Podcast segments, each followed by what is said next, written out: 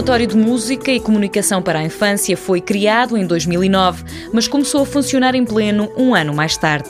Tem quatro valências. Uma é o criar, a outra é o investigar, a outra é o formar e a outra é o intervir.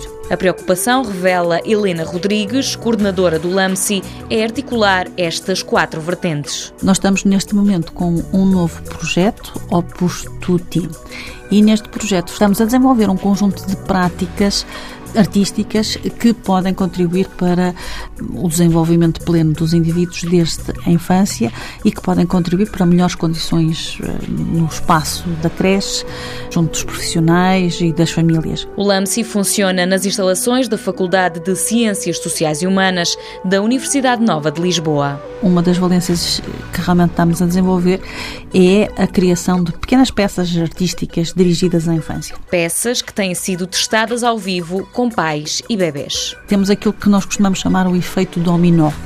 Isto é, a música tem um efeito sobre a criança, mas é um efeito sobre o corpo, sobre as emoções, é um efeito emocional muito forte.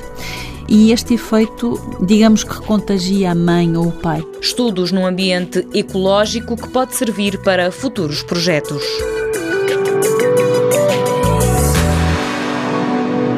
Mundo Novo um programa do Concurso Nacional de Inovação BSTSF.